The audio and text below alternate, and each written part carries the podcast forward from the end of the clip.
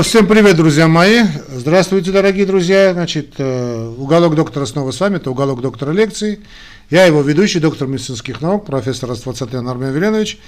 И сегодняшняя наша тема посвящена такому вопросу, очень распространенному. И неважно, какую специальность вы выберете в медицине, мои дорогие коллеги, настоящие будущие студенты, это кашель. Вот о кашле и будем говорить. Значит, кашель является механизмом резкого выдоха так, прошу простить, значит, продолжаем разговор. Значит, кашель является механизмом резкого выдоха для рефлекторной или сознательной очистки дыхательных путей. Это один из наиболее распространенных симптомов, заставляющих посетить врача, но тех причин, из-за которых обращаются к врачам, да и можно, в принципе, можно не обращаться, врач должен быть очень внимателен к этому симптому. О возможных причинах мы поговорим, может быть, чуть, да не может быть, обязательно поговорим отдельно. Сейчас только э, основные моменты обращу ваше внимание. Значит, возможные э, причины кашля зависят от того, является ли он острым или хроническим. Значит, есть небольшое разночтение да, у, у тех же пульмонологов, что считать острым или хроническим, да, значит, острый кашель, ну, э, некоторые авторы говорят 4 недели, другие говорят 3 недели, ну, как хотите, ну, можно и 3 недели, значит, то, что меньше 3 недель, это, или там 4 недель, это острый кашель. Какие самые частые причины острого кашля, друзья мои? Это острые инфекции верхних дыхательных путей, включая тот же бронхит, острый бронхит. Пост, так называемый постназальный затек, постназал дрип, да, постназальный затек, пневмония, воспаление легких, самые частые причины хронического кашля, хронический бронхит, постназальный затек, гиперреактивность дыхательных путей после вирусной или бактериальной инфекции, так называемый постинфекционный кашель, и герб, гастроэзофагиальный рефлюкс, да-да-да. Ну и хобл, хроническая обструктивная болезнь легких. Причины кашля у детей э, во многом схожи с таковыми у взрослых, однако у детей он все-таки чаще, чем у взрослых, обусловлен астматическим компонентом и попаданием инородного тела в дыхательные пути. В редких случаях серная пробка или народное тело в наружном слуховом проходе вызывают рефлекторный кашель. Ну, такое тоже бывает который вызван стимуляцией ушной ветви блуждающего нерва. Психогенный кашель тоже нередкая вещь, очень, да, очень частая вещь. А, у вас, вы увидите, что он э, описан, что встречается редко, достаточно, но он встречается нередко, друзья мои. Нередко, да, просто надо быть внимательным. Очень часто даже больные не отмечают, что это психогенный кашель. Больной хочет что-то сказать и начинает покашливать. Ну, будьте внимательны. Ну, а такой психогенный кашель, понятно, что мы ставим диагноз путем исключения других диагнозов. У больных с хроническим кашлем может появиться вторичный рефлекс или психогенный компонент. Длительный кашель может привести к повреждению слизистой оболочки бронхов, которые усиливают кашель. Давайте все-таки мы э, причины кашля все-таки скажем, да, давайте мы на этом сейчас остановимся и пойдем дальше. Причины кашля. Ну, самые распространенные, конечно ну, делим на острый и на хронический. Итак, острый кашель и народное тело проявляется как? Внезапное начало у ребеночка при отсутствии инфекции верхних дыхательных путей или системных симптомов. Острое начало. Ну, диагностический алгоритм рентгенография грудной клетки на вдохе и на выдохе. Если возможно, то шикарно будет сделать и бронхоскопию. То есть, возможно, невозможно, надо сделать. Далее, сердечная недостаточность. Но по большому счету о сердечной недостаточности мы с вами в волю поговорили. Ну, давайте так вскользь скажем, что как мы проявляется сердечная недостаточность. Это одышка, мелкопузырчатые влажные хрипы, экстрасистолический шум, повышение яремного везнозного давления, периферические отеки, ортопное, пароксизмальная ночная одышка. Диагностический алгоритм у нас какой при сердечной недостаточности? Это рентгенография грудной клетки, мозговой натриурический пептид – трансторакальная, значит, эхокардиограмма, пневмония, другая причина кашля, то есть воспаление легких, да, вирусная, бактериальная, аспирационная, очень редко гриб, грибковая, а, прошу простить, так, как проявляется пневмония, Tu pourrais me retéléphoner, s'il te plaît. Allez, чао. На, pas pour le moment. Allez, чао. Прошу простить. Значит, э, что там было? Пневмония, да? Значит, проявление лихорадка, продуктивный кашель, одышка, плевритическая загрудинная боль, локализованные звуки бронхиального дыхания, эгофония. Выключите телефон. Да. Значит, диагностический алгоритм. Рентгенография, мы говорим о пневмонии. Рентгенография грудной клетки, посев, например, мокрота, плевральный выпад, кровь, промывание воды бронхов у тяжелых больных и у больных с внутрибольничной пневмонией. Постназальный, да, другая причина. Постназальный затек, он аллергический, вирусный или бактериальный, проявляется головной болью, боль в горле, тошнота, зернистость задней стенки глотки, бледность и отечность слизистой оболочки носовой полости, желание прочистить горло – Диагностический алгоритм у нас. Клиническая оценка, это о постназальном затеке идет речь. Клиническая оценка, ответ на эмпирическую антигистаминовую противоотечную терапию. В сомнительных случаях можно, надо делать КТ, придаточных пазах носа. Далее, тромбоэмболия, тело, тромбоэмболия легочной артерии, э, плевритическая загрудинная боль. Одышка, тахикардия. Диагностический алгоритм основывается на КТ-ангиографии, реже визуализационной техники, то есть результаты вентиляционно-перфузионной сцинтиграфии, возможно, легочная артериография. Острые инфекции верхних дыхательных путей, ну, инфекции дыхательных путей, верхних дыхательных путей, острый верхний бронхит. Проявляется ринорея, гиперемия отечно-слизистой оболочки носа, боль в горле, недомогание. Какой у нас диагностический алгоритм? Безусловно, клиническая оценка. Дальше хронический кашель. Э, очень часто это ингибиторы при э, АПФ, ингибиторы ангиотензии превращающего фермента. Ну, данные разнятся, где-то от 7 до 12% случаев может дать такую проблему. Э, проблема в виде сухого проявляется, да, сухой постоянный кашель, возникающий в течение нескольких дней или месяцев после начала приема вот этих ингибиторов. Эффективная отмена ингибиторов АПФ – это диагностический алгоритм. По большому счету, заортаны, вот эти А2 блокаторы, они были созданы из-за вот этого побочного эффекта ингибиторов. А далее, значит, причина кашля может быть аспирационная причина, аспирация. Кашель после еды или питья. Такой. Вот понятно. Регенография значит, грудной клетки дает диагноз, ну, как мы действуем, диагностика, да? В некоторых случаях модифицированная фарингография с барием бронхоскопия. Бронхиальная астма – Бронхиальная астма, ну, э, кашлевая форма. Значит, проявляется кашель при воздействии провоцирующих факторов, аллергенов, холодного воздуха, физической нагрузки. Диагностический алгоритм у нас исследование функций легких, провокационная проба с метахолином и эффективное эмпирическое назначение бронхолитиков. А, далее, значит, хронический бронхит, как причина кашля. Значит, хронический бронхит, ну это, конечно, бронхит курильщиков. По-моему, у нас, наверное, все-таки у нас будет, да? Я не знаю, как получится, дай бог, время должно быть, возможность. Сделаем лекцию по этой теме тоже. Итак, хронический бронхит, бронхит курильщиков, значит, проявляется продуктивный кашель э, большинство дней в течение месяца или в течение трех месяцев в году на протяжении двух лет у больного с хобл, ну или у курильщика. Желание постоянно прочистить горло, одышка. Ну, хотя это бывает очевидно, да, там диагностический алгоритм у нас рентгенография грудной клетки, исследование функций легких. А, что тут у нас дальше? Хоббл. Э, Хоббл, да, хроническая обструктивная болезнь легких. Диагноз Хоббл – это проявление, да, ослабление, ослабление дыхания, свистящее дыхание, одышка, дыхание через сжатые губы, участие вспомогательных мышц в акте дыхания, опора на рук на ноги или на стол. Вот штатив, да, мы об этом говорили на прошлой лекции, штатив. Поза штатива. И диагностический алгоритм – это, конечно, клиническая оценка.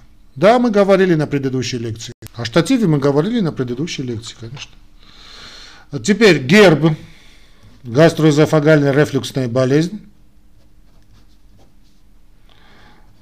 А, ну, что можно сказать о гербе? Значит, проявляется чувство жжения или в груди, или в животе, которое усиливается, а, ну, и, типа изжоги, да, вот это, э, при употреблении определенной пищи, вот, вот все эти маргариновые дрянь всякая, при выполнении определенных действий или в определенном значит, положении, кислый привкус, особенно после пробуждения, дисфония, хронический кашель по ночам или по утрам. Он так проявляется, этот герб. Кстати, будьте внимательны, кашель очень часто может быть именно вызван гербом. Диагностический алгоритм эффективное эмпирическое назначение H2-блокаторов, H2-гистаминовых рецепторов или ингибиторов протонной помпы, в сомнительных случаях суточная pH-метрия пищевода. Другая причина – гиперреактивность дыхательных путей после какой-либо инфекции. Проявляется это в виде сухого непродуктивного кашля в течение нескольких недель или месяцев после ОРВИ. Ну а диагностический алгоритм – рентгенография органов грудной клетки – Следующая причина – интерстициальная какая-либо болезнь легких. Это одышка с постепенным началом, сухой кашель, указание на, в анамнезе на профессиональной вредности или, или прием лекарств. Диагностический алгоритм у нас – рентгенография грудной клетки, КТ высокого разрешения. Коклюш проявляется повторные приступы, состоящие из более пяти последовательных мощных кашлевых движений во время одного выдоха, какой-то ну, такой лающий кашель, да, а, выдоха, сменяющийся быстрым или и глубоким вдохом или позывом на рвоту.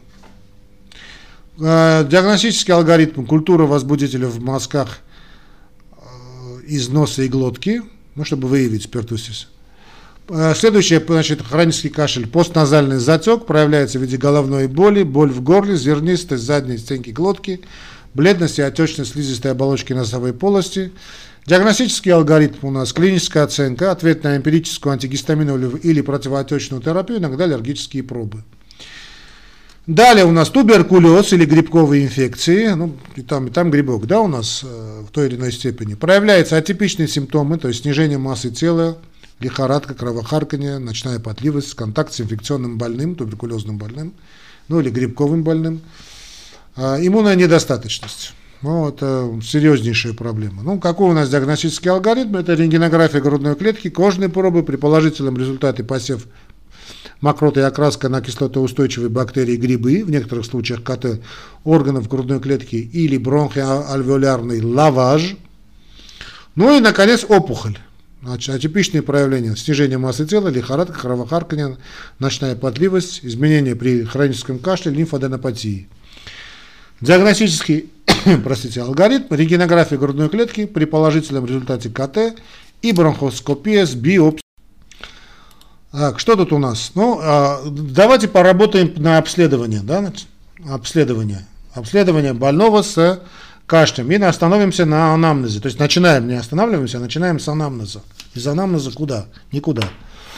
История настоящего заболевания. Анамнез морби, анамнез виты, анамнез морби. Ну, классика жанра идет. Значит, история настоящего заболевания включает продолжительность и характеристики кашля, сухой или влажный, мокрота или кровь, имеется ли или одышка, или там боль в грудной клетке, также необходимо выяснить, какие факторы провоцируют кашель, скажем, холодный воздух, сильные запахи, когда он возникает. И с чем больной сам связывает. Вот не забывайте этот вопрос. Сам, по мнению больного, с чем это связано. Системный опрос может выявить симптомы, указывающие на вероятную причину, включаются насморк, боль в, в, в горле, ОРВИ, постназальный затек, лихорадка, озноб, плевритическая боль в груди, это, скажем, может быть пневмония, да? Кстати, при пневмонии, друзья мои, значит, легкие не болят, это болят плевритические боли. Легкие сами так болеть не могут. Это плевритические боли. Ночная потливость и снижение массы тела, опухоль, туберкулез, изжога, э, гастроэзофагальный рефлюкс, если у нас есть, то есть у больного. Нарушение глотания или поперхивание во время еды или питья. Это аспирация. Анамнез перенесенных заболеваний должен включать недавние респираторные инфекции в течение предыдущих одного-двух месяцев, аллергические реакции, бронхиальная астма, хобл, гастроэзофагиальная рефлюксная болезнь, факторы риска или наличие заболеваний в анамнезе, туберкулеза, ВИЧ-инфекция, ну и стаж курения. Следует обратить внимание обязательно на прием ингибиторов ангиотензин превращающего фермента. Обязательно. А, не факт, что, конечно, статины, ой, господи, ингибиторы вызвали, но надо обратить внимание на это. У больного с хроническим кашлем следует узнать о возможной роли раздражающих веществ или аллергенов, а также о поездки или проживания в регионах, эндемичных по тем или иным грибковым заболеваниям. А, объективное обследование. Значит, при обследовании следует обратить внимание на наличие тахипноя лихорадки. Также необходимо учитывать симптомы дыхательной недостаточности и хронического заболевания, например, как иксия, вялость.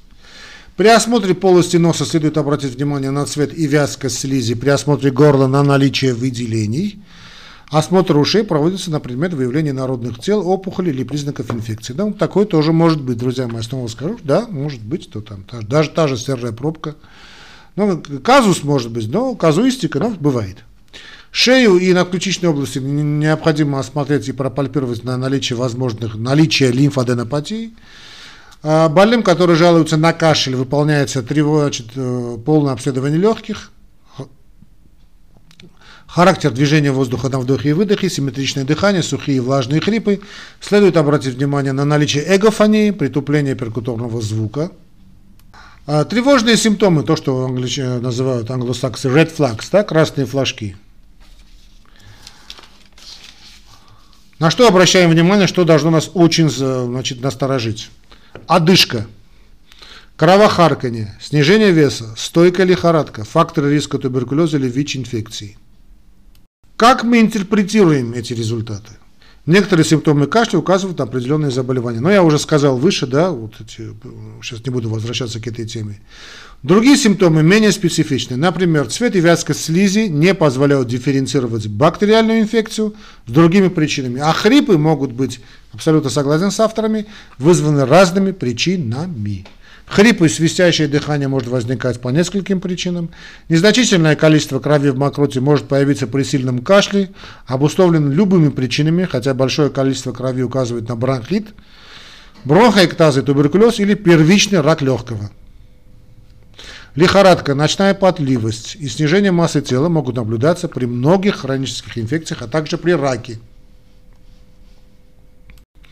Обследование. Больные с явными признаками одышки или кровохарканием, а также больным с подозрением на пневмонию проводится пульсоксиметрия и рентгенография органов грудной клетки. Больным с потерей веса или факторами риска по туберкулезу и ВИЧ необходимо сделать рентген грудной клетки и тестирование на эти инфекции. При отсутствии тревожных симптомов диагноз становится на основании анамнеза и объективного обследования. Для назначения лечения дополнительные методы обследования не требуются. При наличии очевидной причины кашля и отсутствии тревожных симптомов эмпирически назначают лечение по поводу постназального затека, антигистамины и сосудосуживающие средства, назальный спрей с кортикостероидами или назальный спрей с антагонистами мускариновых рецепторов или гастроэсофагиальной рефлюксной болезни, ГЕРБ ингибиторы протонной помпы, блокаторы гистаминовых рецепторов. Адекватный ответ на это лечение исключает необходимость дополнительных мероприятий. Больным с хроническим кашлем презумптивное лечение, presumption, Презумптивное лечение, неплохо сказали авторы. Значит, э, презумптивное лечение которых оказалось неэффективным, выполняется э, рентгенография органов грудной клетки. Если рентгенография не позволяет поставить диагноз, выполняется обследование для исключения бронхиальной астмы.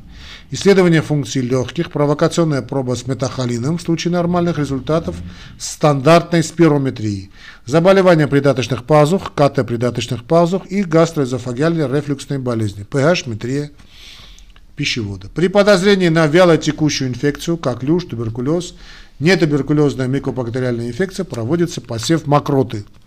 КТ органов грудной клетки и бронхоскопия показаны больным с подозрением на рак легкого или другие бронхогенные опухоли, курение, неспецифические системные проявления, а также больным, у которых эмпирически терапия неэффективна, а первоначальные методы обследования оказались неинформативны. Ну, лечение. Лечение зависит от причины кашля. Как бы банально это не зависело, э, не, не звучало, простите. Применение противокашлевых препаратов и муколитиков не имеет достаточного обоснования. Кашель является незабываемым важным механизмом удаления выделения из дыхательных путей и может помочь в выздоровлении от респираторки, респираторной инфекции. В связи с этим Хотя больные часто ожидают или требуют назначения противокашлевых препаратов, такое лечение должно предписываться с осторожностью, ибо эти препараты можно назначать больным с инфекцией верхних дыхательных путей и получающим лечение по поводу первопричинного заболевания, если у них сохраняется вот этот мучительный кашель, именно мучительность, вот то, что человек просто не спит, да, и то это думаем, потом назначаем. Хотя я вам честно скажу, вот когда назначаешь, вот типа, типа что каденчик, и больной настолько вам бывает благодарен, что и быстро вы поправляете. Но тут надо, конечно, думать. Ну, всегда надо думать, безусловно. Ну, оценивайте ситуацию. Противокашлевые препараты показаны некоторым больным с хроническим кашлем, у которых проявляется рефлекс э, или психогенный компонент, а также больным, у которых происходит повреждение слизистой оболочки бронхов. Противокашлевые, противокашлевые препараты угнетают кашлевой центр, значит, декстрометорфан и кодеин, или снижают чувствительность периферических рецепторов афферентных волокон блуждающего нерва, расположенных в бронхах и альвеола, альвеолах, бензонатат. Бензонатат. Декстрометорфан, препарат родственный наркотическому веществу леворфанолу, эффективен как в таблетках, так и в сиропе в дозе от 15 до 30 мг перорально при приеме 1-4 раза в день для взрослых и 0,25 мг на килограмм перорально 4 раза в день для детей. Кодейн обладает противокашлевым, анальгизирующим и седативным эффектом, однако он может вызывать зависимость, а также к нежелательным явлениям на фоне его применения относятся тошнота, рвота, запор и привыкание. Обычные дозы составляют 10-20 мг per роз каждые 4-6 часа по необходимости для взрослых и 0,25-0,5 мг на килограмм перорально 4 раза в день для детей. Другие опиоиды, гидрокодон, гидроморфон, метадон, морфин, также обладают противокашлевыми свойствами, но не применяются из-за высокой вероятности злоупотребления и развития зависимости. Бензонатат Аналог тетракаина выпускается в содержащих растворах капсулах. Эффективными являются дозы от 100 до 200 мг перорально 3 раза в день. Считается, что отхаркивающие средства уменьшают вязкость, облегчают отхаркивание, отхар... откашливание. Отхаркивание – это откашливание мокроты, но в большинстве случаев отхаркивание, откашливание. В большинстве случаев эти средства обладают э, ну, ограниченным эффектом, ограниченная польза. Чаще всего используют гвайфенезин, 204, ну, сейчас очень популярен этот гвайфенезин, 200-400 мг перорально каждые 4 часа в виде сиропа или в таблетках, поскольку он не имеет тяжелых нежелательных явлений. Ну, ну они не описаны, так скажем. Тем не менее, существуют и другие отхаркивающие препараты, как промгексин, импекакуан, вот это я не знаю, импекакуан, ипекакуан, понятия не имею, что такое, насыщенный раствор йодида калия, аэрозосольные экспекторанты, такие как ацилцистеин, ну, ацилцистеин, ДНКаза и гипертонический раствор хлорида натрия, как правило, предназначены для стационарки, для стационарного лечения кашля у больного с бронхоэктазами и муковасцидозом муковисцидозом, да, простите. Поступление достаточного количества жидкости в организм и ингаляции над паром усиливают выведение мокроты, хотя эти методы мало изучены. А вы их изучаете. В советское время это каждый санаторий имел эти ингаляторы. Я тоже проходил через эти ингаляторы, было во. Нет, не, не, не, нет бабок, поэтому и не изучаете. Средства для местного применения. Капли, сиропы с акацией, лакрицей, глицерином, медом, дикой вишни оказывают местное и в основном психологическое воздействие, которое не подтверждено научными исследованиями. Если это будут, будут большие деньги, тогда они будут подтверждаться. Зачем же проводить исследования с дикой вишней или там с медом или глицерином? Конечно, лучше использовать дорогие препараты. Правильно, товарищи фармацевты, господа вернее? Препараты, усиливающие кашель, назначаются при муковисцидозе, муковисцидозе и бронхоэктазах, когда продуктивный кашель необходим для очищения дыхательных путей и сохранения функций легких. ДНКаза или гипертонический солевой раствор назначаются в сочетании с физиотерапевтическими процедурами и постуральным дренажом, вызывая кашель и отхождение мокроты. Такой подход представляется оправданным только при муковисцидозе. Что касается бронхолитиков, э, альбутерол и ипара, ипаротропия бромид или ингаляционные кортикостероиды эффективны при кашле после инфекции верхних дыхательных путей и при кашлевой форме бронхиальной астмы. Ну, давайте остановимся вкратце на основных положениях. Особое значение имеют следующие симптомы. Дыхательная недостаточность, хроническая лихорадка, снижение массы тела, кровохарканье, Клинический диагноз обычно полноценный. Причиной, то есть должен быть, причиной кашля может быть гастроэсофагальная рефлюксная болезнь, герб. Противокашлевые и отхаркивающие препараты используются избирательно. Ну, вот и все, что я хотел сказать сегодня про кашель. Конечно, если у нас будет возможность, с Божьей помощью, мы пройдемся по этим заболеваниям. Уже мы проходили, но уже так более основательно пройдемся по этим заболеваниям. Э, друзья мои, значит, не забывайте поддерживать наш канал не только морально, но и материально. Как это сделать, вы можете найти в описании к этому ролику в YouTube. Э, значит, ну, не знаю, где вы будете смотреть, или в подкасте будете слушать. Э, система Яндекс. Ну, в описании к этому ролику, в общем, или в подкасте, или в YouTube вы увидите все возможности. Это очень легко сделать. Значит, без ваших без вашей материальной помощи наш канал просто закроется. Так что давайте, поддерживайте нас. И благодарю всех тех, кто уже поддержал. Их, правда, не очень много, как хотелось бы. Ну, тебе что делать? Что есть, то есть. До новых встреч. Да, нажмите еще на колокольчик. Значит, мы подписались, поддержали донатами, понятно. Значит, нажмите на колокольчик, чтобы быть в центре новостей от канала Уголок Доктора. До новых встреч. До свидания.